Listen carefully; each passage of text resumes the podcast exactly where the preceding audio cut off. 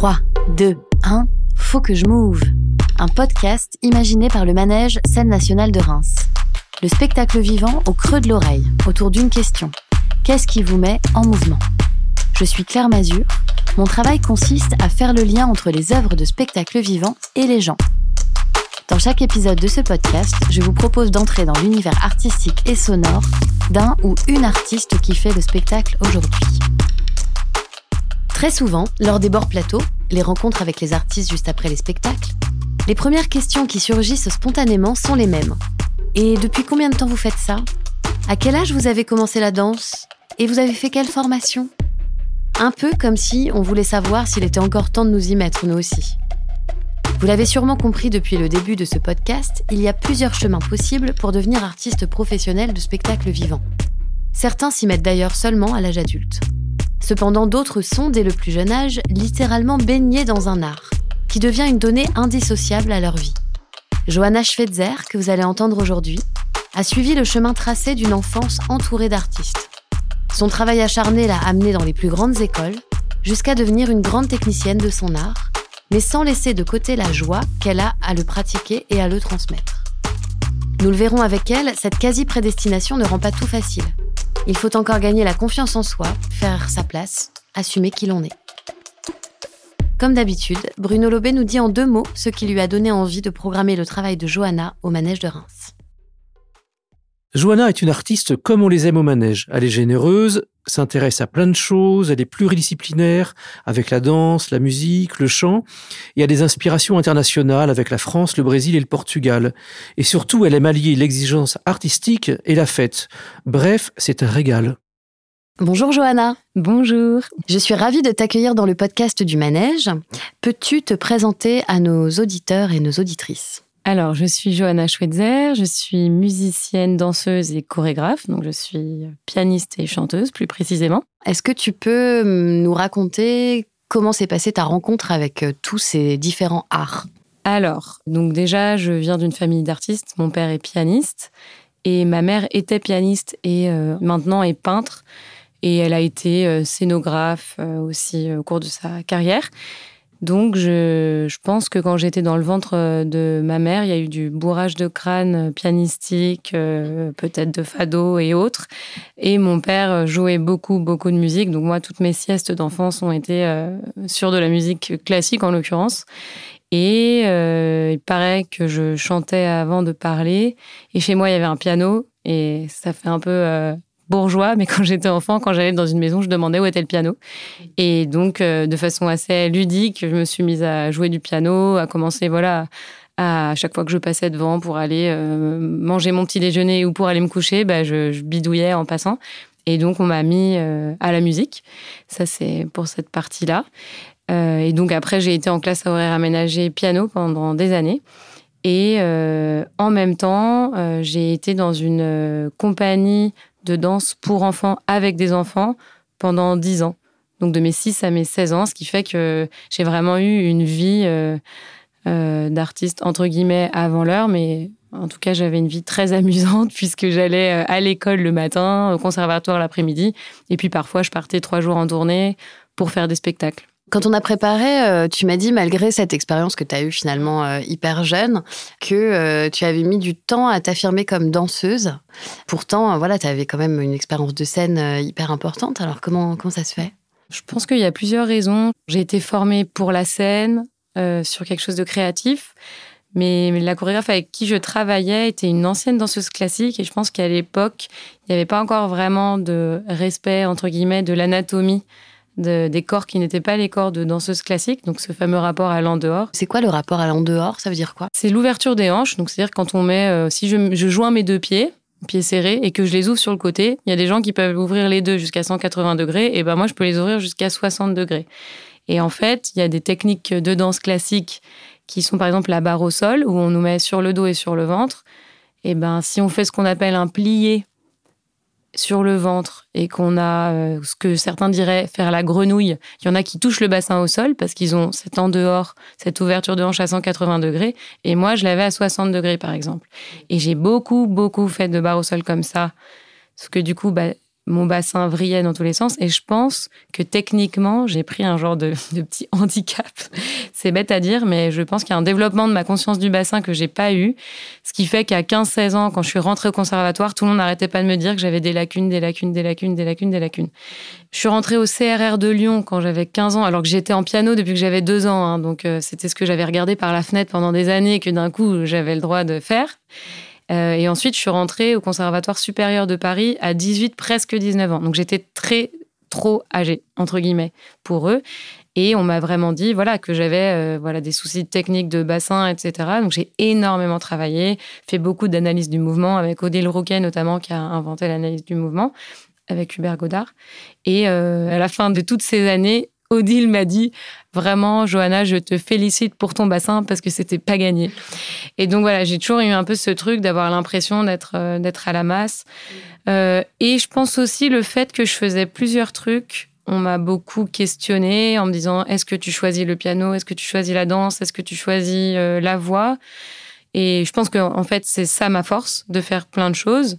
mais c'est vrai que ça a pu en même temps me dire ah mais est-ce que je suis pas une vraie danseuse? Puisque je fais d'autres choses alors qu'en fait pas du tout. C'est juste que c'est des personnalités qu'on est tous et toutes différents. Tu as parlé donc du piano euh, qui était vraiment on va dire ton premier euh, la première chose que tu as travaillé le plus. Ensuite la danse. La voix c'est venu à quel moment la voix? En fait la voix ça a toujours été un peu présent je préservais le fait que j'avais pas besoin de trop travailler ça et que ça me satisfaisait dans la vie, on va dire. Parce qu'effectivement, à partir de mes 16 euh, ans jusqu'à mes 21 ou 22 ans, j'ai bossé mon piano entre 3 et 5 heures par jour. Et puis la danse, bah, euh, dès que j'ai fini le lycée, je sais pas, entre 16 et 24, bah, pareil, c'était euh, entre 3 et 6 heures par jour, quoi. Et effectivement, la voix, c'était quelque chose que, que j'adorais, qu'on m'a pas mal poussé à faire. J'ai toujours fait un peu de chorale hein, au conservatoire, ça on en faisait tout le temps. Euh, je pense que mon rêve profond et caché, c'était vraiment d'être euh, chanteuse de pop quand j'étais enfant. Donc j'enregistrais Graines de Star, Star Academy, tout ce qu'on veut. Et euh, je chantais un peu en cachette comme ça. Et puis au bout d'un moment, mon père m'a poussée à chanter pour des fêtes de famille, des trucs comme ça. Et il se trouve que quand je suis arrivée au conservatoire, les profs se sont rendus compte que je chantais. Donc il y a même un prof de classique qui m'a demandé d'accompagner un solo qu'il faisait pour un de ses élèves en chantant. Il y a des élèves d'atelier chorégraphique qui m'ont demandé de chanter et il y avait une classe d'ingénieurs du son. Et les ingénieurs du son, ils avaient besoin de s'entraîner avec des voix. Et moi, il se trouve que j'avais terminé le lycée. Donc le matin, je faisais de la danse. L'après-midi, je travaillais mon piano dans les salles de piano au conservatoire. Et puis, je croisais tout le temps les, musiciens et les ingénieurs du son. Donc, petit à petit, j'ai commencé à faire de la prise de son. Et j'ai fait tellement de prise de son qu'au bout d'un moment, euh, euh, on m'a proposé de participer à un groupe de pop électro avec lequel euh, j'ai fait 60 dates. On a fait deux EP, ça a duré six ans. Et donc, j'ai eu cette expérience-là aussi. Alors aujourd'hui, j'ai commencé à travailler ma voix parce que j'ai trouvé aussi quelqu'un qui me correspond beaucoup, qui s'appelle Emmanuel Robin, qui est extrêmement talentueux et qui met vraiment la voix en relation avec le corps, qui travaille ce qu'il appelle le corps sonore. Et donc pour lui, la voix, euh, vibre à travers les os, à travers euh, certains organes. Euh, et c'est assez passionnant et ça rejoint beaucoup ma pratique parce qu'il ne m'impose pas de style. Parce que bah voilà, parfois on croise des profs qui veulent nous faire rentrer dans le style du jazz ou le style lyrique. Et là, c'est pas du tout le cas. Il me donne vraiment des outils de fond, on va dire, que je peux vraiment adapter et relier à ma pratique de la danse pour moi, ça fait encore plus lien. voilà. Donc, de trois pratiques séparées qu'on a essayé enfin au conservatoire, il fallait vraiment que tu les pratiques séparément. Progressivement, finalement, toi, tu as relié ça dans ta création, si je comprends bien. Oui, oui, complètement. En fait, depuis très longtemps, c'est... Euh, effectivement, c'est comme si j'avais la sensation qu'il fallait que je me réunifie. Alors, ça peut paraître un peu égocentrique comme ça, mais je me disais, j'ai envie de faire quelque chose, j'ai envie d'être créative. Comment je fais? J'ai l'impression d'être ça, ça, ça. Et effectivement, euh, l'institution, si on peut dire, euh, à cloisonner les choses. Alors d'un côté, ça a fait que j'ai poussé vraiment les choses puisque j'ai même euh, j'ai réussi le premier tour du CNSM de Paris en piano. J'ai bossé comme une malade. J'étais capable de, de, connaître une heure de morceaux par cœur sans faire de faute. Enfin, je veux dire, c'était quand même pas rien. Et en même temps, à côté de ça, euh, bah voilà, j'avais la danse. Et du coup, l'espace de création, de création de pièces, pour moi, c'est vraiment le lieu d'une équation à résoudre, si je peux dire. Et donc souvent, j'ai remarqué hein, avec le temps, parce que parfois on se rend compte après coup de ce qu'on fait, que euh, mon équation à résoudre, elle, euh, elle relie le corps, la musique et l'espace. Et du coup, dans le corps et la musique, ça vient de moi, euh, l'espace aussi, mais effectivement, au moment où j'ai créé la compagnie, j'ai demandé à Gala Onibene de travailler avec moi parce qu'elle, c'est son métier d'être scénographe. Et donc, elle a donné une dimension vraiment euh, supérieure à cet aspect-là euh, de mes recherches. On va revenir justement à la création de ta compagnie et la rencontre avec Gala. Juste avant, euh, tu as parlé des musiques avec lesquelles tu étais bercée quand tu étais enfant. Tu as choisi de partager avec nous un extrait d'un morceau en particulier. Est-ce que tu peux m'en parler? Ouais. Alors, c'est un morceau, je pense que je l'ai entendu dans le ventre de ma mère et puis ensuite, dans mon enfance, toutes mes siestes, euh, je l'ai entendu. Donc, c'est une sonate de Brahms, piano-violoncelle, qui est vraiment hyper belle. Et euh, c'est ensuite un morceau que j'ai joué, moi, euh, au conservatoire, en sonate. Et c'était étrange parce qu'au moment où j'ai commencé à lire cette partition, j'ai l'impression qu'elle était dans moi. Je sais pas comment expliquer. C'est étrange à expliquer d'ailleurs. Et, et, des fois, je me dis que si je danse, c'est parce que j'ai l'impression que la musique est dans moi.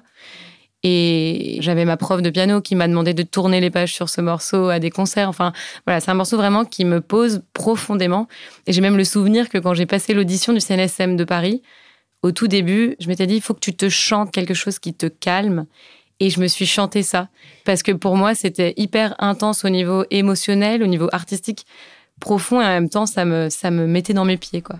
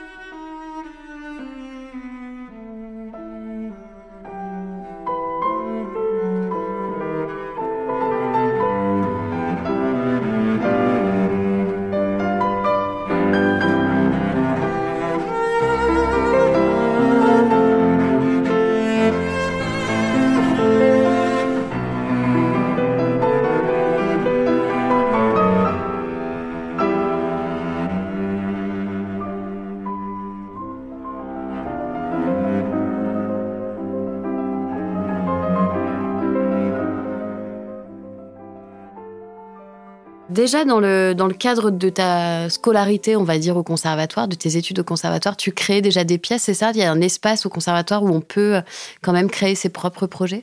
Voilà, exactement. J'ai eu beaucoup de chance parce que donc c'était euh, entre autres Christine Gérard qui avait mis ça en place. Ça s'appelait les ateliers chorégraphiques, ce qui fait que donc moi j'ai été cinq ans au Conservatoire supérieur de Paris et chaque année on avait trois possibilités de créer des pièces. Donc c'était des petits concours, hein, parce que on devait monter des pièces qui duraient 10 minutes maximum. On passait une audition, les pièces étaient choisies et ensuite on pouvait les montrer en spectacle. Et ce qui était assez génial, c'est que on avait tout à disposition. C'est-à-dire qu'on avait des danseurs, on avait euh, des ingé s'il fallait faire des montages. Il m'est arrivé d'aller voir la costumière pour euh, coudre euh, du tissu élastane pour faire un truc.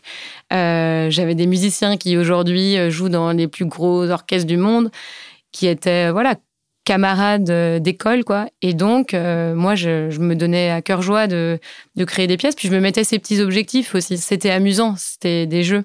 Et il y a plein de chorégraphes qui sont euh, quand même assez connus en France aujourd'hui, comme euh, Tatiana Julien, euh, Arthur Perrol, il y avait Camille Olanier aussi, qui ont aussi profité de ça. Bah, Karima El Amrani, Joachim Maudet, enfin voilà, toute cette team-là, mine de rien, on a ce point commun qu'on était au conservatoire et que euh, on a pu s'exercer, se dire tiens, ça me fait envie, ça me fait pas envie. et voilà. Et en fait, en sortant de l'école, d'un coup, je n'ai plus eu ça.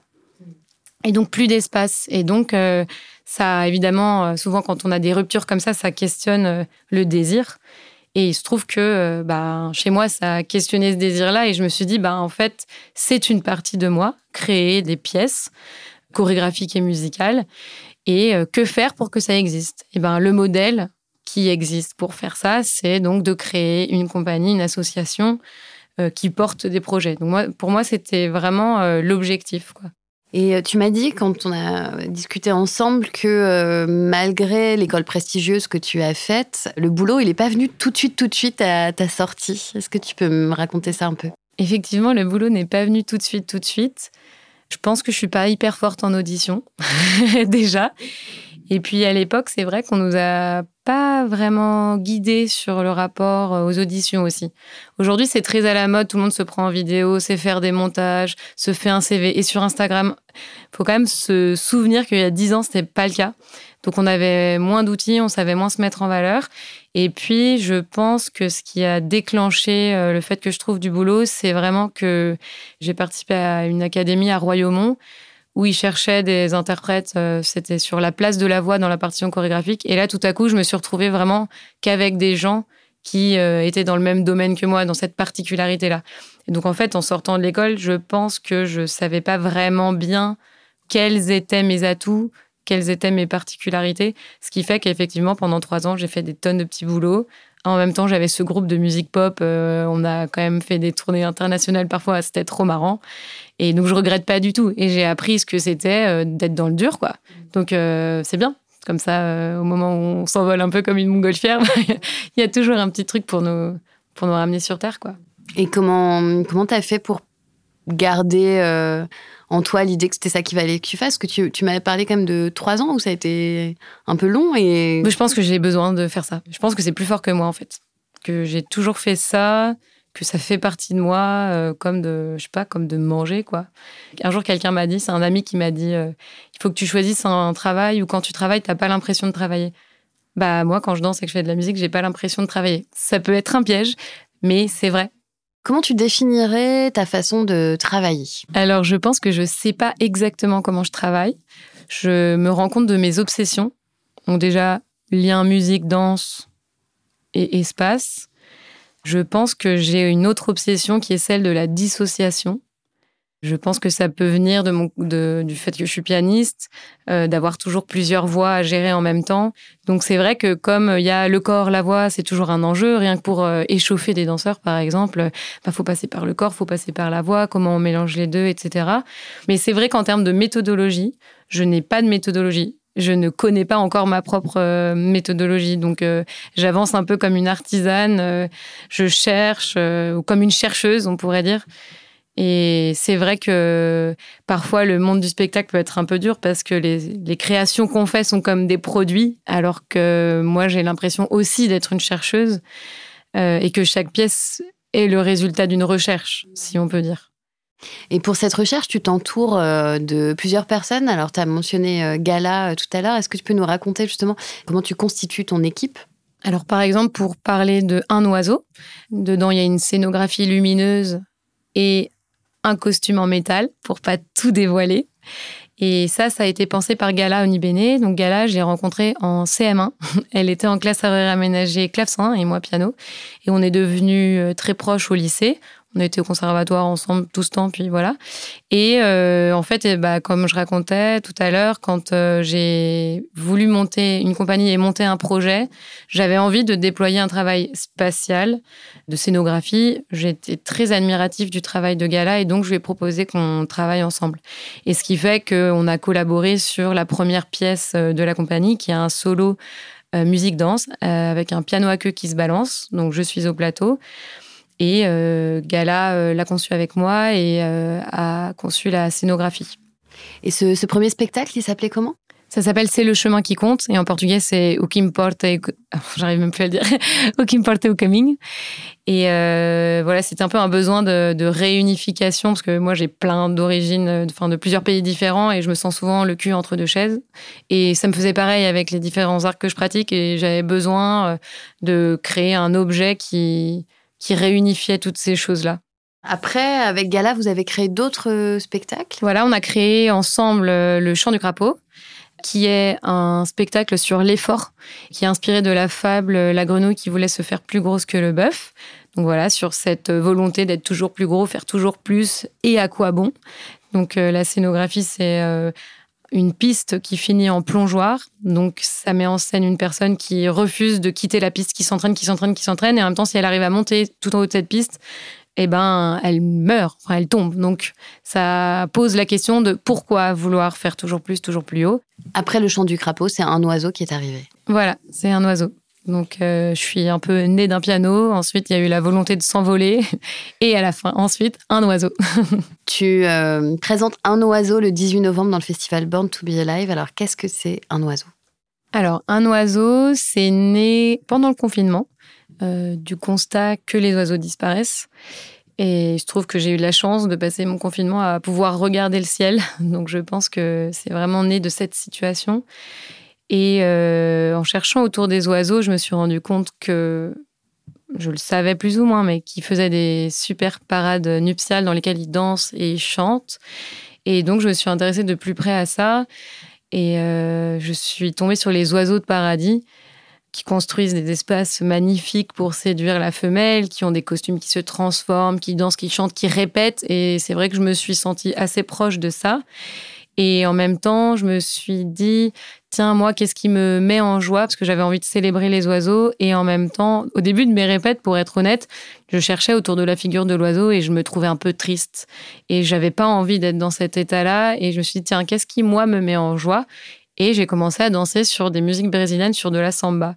Et en fait, au fur et à mesure des recherches, euh, je suis tombée sur euh, ce qui peut paraître un peu banal, mais les danseuses de samba qui sont des femmes oiseaux, et il se trouve que les danses des danseuses de samba ressemblent un peu aux danses des oiseaux de paradis. Ils piétinent vachement, ils sont à terre, tout ça. Donc en fait, plus j'ai avancé dans mes recherches, plus j'ai cherché à relier l'image que moi j'avais de la samba. Je ne suis pas danseuse de samba, mais de créer du lien comme ça avec des danses de pied, des danses vives, avec sur des musiques inspirées de, musique brésilienne, quoi. Et donc voilà, l'objectif de cette pièce, c'était de créer un soulèvement joyeux et une transformation d'une figure hybride qui se déploie euh, à travers une transformation d'oiseau.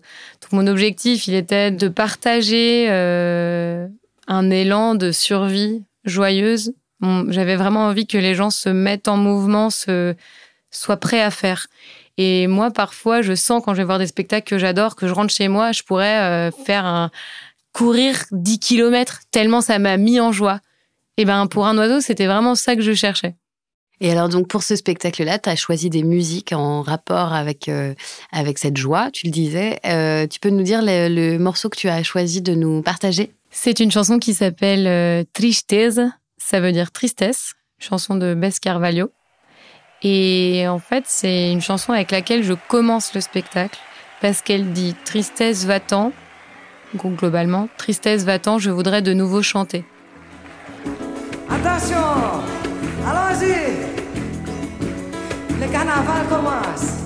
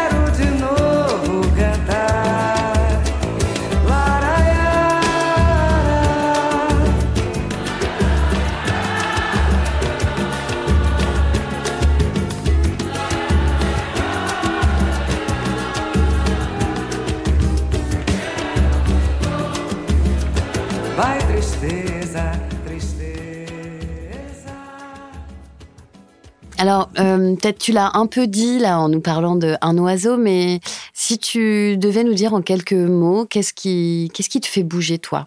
Alors, ce qui me fait bouger, je pense vraiment que c'est une musicalité intérieure, puisque même euh, quand je fais des travaux sans musique, c'est vraiment la musique qui est à l'intérieur de moi qui va créer ma danse.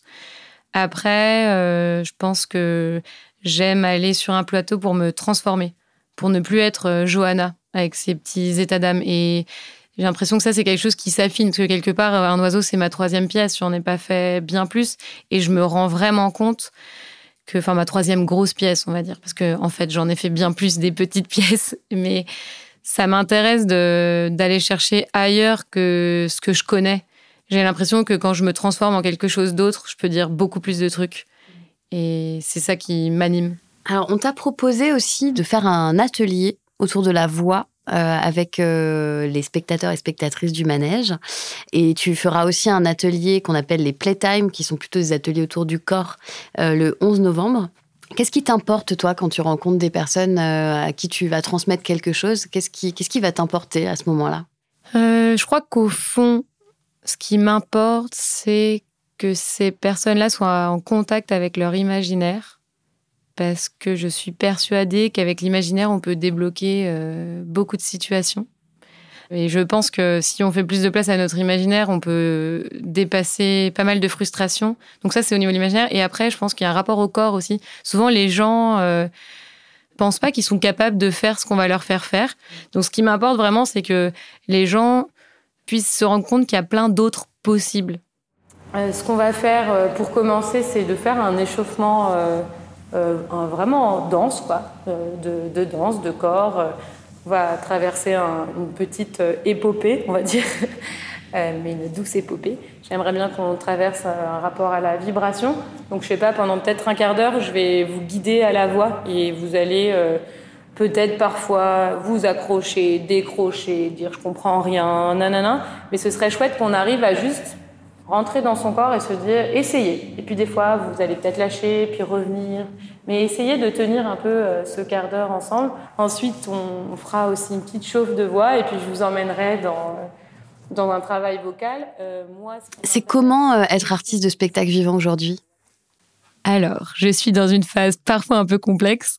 C'est-à-dire qu'à la fois, ma compagnie prend de l'ampleur, ce qui est génial, et les spectacles euh, sont diffusés, ce qui est aussi génial c'est une grande chance puisque je crois que la moyenne de diffusion d'un spectacle de danse contemporaine est de deux après être créé. Donc, il faut imaginer que si on travaille dix semaines et que le spectacle est montré deux fois, c'est extrêmement frustrant. Donc moi, j'ai beaucoup, beaucoup de chance. Après, par contre, les difficultés qu'on a, c'est qu'on a trop d'activités par rapport à ce que l'équipe euh, administrative et technique peut supporter. Donc euh, ça peut créer beaucoup de tensions dans les équipes et c'est ce à quoi je suis en train de travailler aujourd'hui et ce qui parfois malheureusement mange mon temps artistique. C'est-à-dire que toute la partie organisationnelle, de coordination, euh, en ce moment, je fais un coaching, par exemple, pour euh, que ma compagnie aille bien, pour que les équipes aillent bien. Je pense que c'est très important. Et je suis pas formée en management, en administration. C'est pas ça mes, mes formations premières. Et du coup, tout ce temps, c'est du temps que je ne vais pas dédier à l'artistique. Donc, c'est vrai que, disons que le système actuel euh, nous attend au tournant sur l'objet artistique et en même temps nous empêche d'une certaine façon de nous dédier à l'objet artistique. Et ça, c'est assez complexe, assez dur. Pour moi, c'est assez dur de vivre ça. Donc, euh, c'est des, équilibres à trouver. Euh, et euh, j'entendais un podcast de Volmir Cordero qui disait il faut empêcher le capital de rentrer dans l'artistique.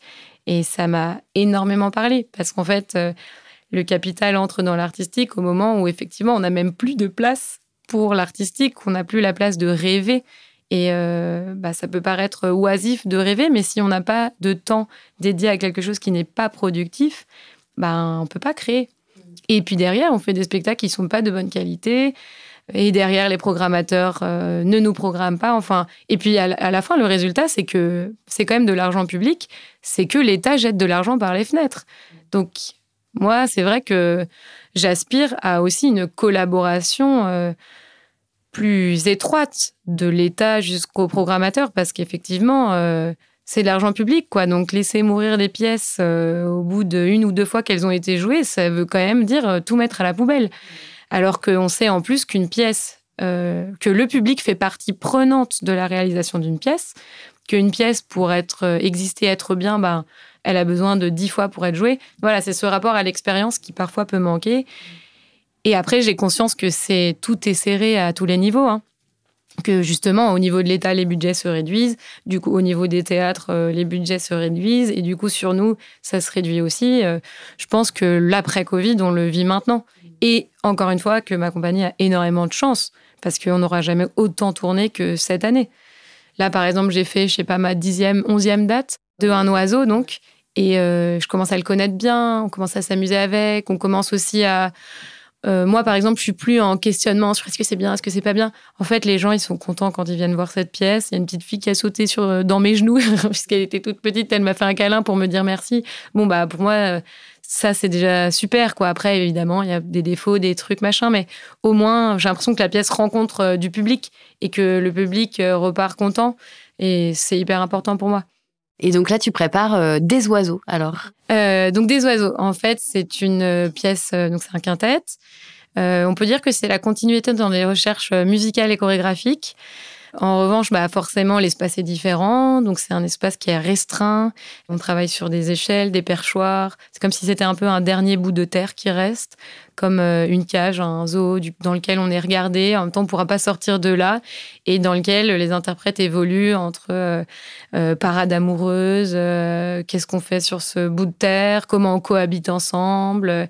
voilà. Et c'est, je dirais, moins joyeux qu'un oiseau peut-être, euh, je voulais que ce soit très joyeux comme un oiseau. Et il se trouve que je pense qu'il y a eu un truc un peu plus sombre pendant la création. Euh, et je me suis inspirée euh, d'un, en fait, de ce qui est appelé la plus grande rave party du XVIe siècle. En, en, fait, en 1518 à Strasbourg, il y a des gens qui se sont mis à danser, qui n'avaient plus rien, qui se sont mis à danser par acte de survie.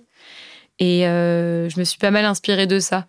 Donc, en fait, ce spectacle termine par une dernière fête, on va dire. Là où un oiseau termine par une fête vraiment joyeuse, des oiseaux terminent par une dernière fête. Donc c'est quand même pas pareil. Alors, euh, Johanna, comme à tous mes invités, je demande un petit conseil euh, culturel, un petit conseil euh, artistique de choses que tu aimes. Et donc, là, tu m'as parlé d'un photographe, c'est ça? Oui, alors c'est un photographe qui s'appelle Charles Frégé, qui fait le tour du monde pour photographier des costumes traditionnels qui souvent euh, invoquent euh, les dieux. Et c'est des images ultra intéressantes puisque on, voilà, on voit des, communautés de gens qui euh, font des cérémonies, parfois des danses, à travers lesquelles ils fabriquent des costumes. Et c'est très très beau. Et ça m'a beaucoup inspiré pour Un oiseau, des oiseaux et pour le travail qu'on a fait avec Clara Onibene, la, la costumière de ces deux pièces. Et euh, j'ai comme une autre inspiration, j'ai vu donc dans la programmation qu'il y avait HLN Paroline. Et moi, j'ai découvert cette euh, chorégraphe euh, à Avignon. Et ça faisait longtemps que je m'étais pas dit, je veux trop travailler avec cette personne. Parce que vraiment, elle déploie un travail tellement fin, intelligent. Je trouve qu'il démocratise la danse contemporaine. En même temps, bah voilà, il y avait beaucoup de liens avec mon travail au sens où il y a quelque chose de très animal, de très rythmique, dans le silence, justement, tout à l'heure, quand on parlait de euh, c'est la musique intérieure qui me fait bouger, eh ben, euh, elle, c'est exactement ça. Je lui tire mon chapeau parce que c'est vraiment, elle mène un travail euh, extraordinaire. Donc, j'ai hâte de voir cette deuxième pièce. Ouais, Hélène Paroline, du coup, elle vient au manège le 14 novembre pour Zonder. Un grand merci à toi, Johanna, pour cet échange. Ben, merci, Claire. Et puis, euh, merci à vous, auditrices et auditeurs. Euh, rendez-vous au Manège de Reims pour le festival Born to Be Alive du 7 au 18 novembre et pour Un oiseau de Johanna Schweitzer le samedi 18 novembre. Johanna sera accompagnée de ses musiciens qui vous proposeront un set dansant pour clôturer le festival. Vous êtes aussi les bienvenus à l'atelier Playtime du samedi 11 novembre avec Johanna. Tous les renseignements sont disponibles dans la description de l'épisode. On se retrouve début 2024 pour le prochain épisode. D'ici là, je vous souhaite de belles découvertes artistiques. Bye